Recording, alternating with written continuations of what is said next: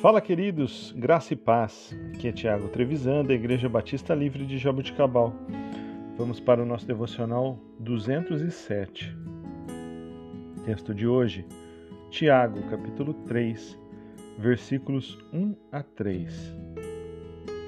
Meus irmãos, não sejam muitos de vocês mestres,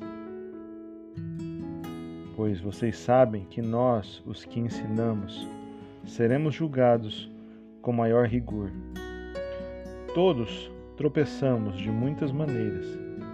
Se alguém não tropeça no falar, tal homem é perfeito, sendo também capaz de dominar todo o seu corpo. Quando colocamos freios na boca dos cavalos para que eles nos obedeçam, podemos controlar o animal todo. Queridos, a língua é algo difícil de controlar mas o que ela faz é extremamente importante. Tal como o leme que dirige os navios ou o freio que direciona um cavalo, a língua tem grande força para controlar e moldar a nossa vida.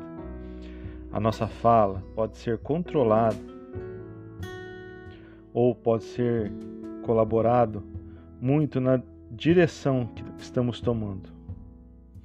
Mas também a língua pode servir para a destruição de relacionamentos, gerando uma dolorosa espiral descendente em nossa vida. Se for o caso, precisaremos entregá-la ao controle de Deus. Mesmo quando formos incapazes de controlar nossas palavras destrutivas, o Senhor ainda pode domar a nossa língua, conforme Ele nos transforma de dentro para fora.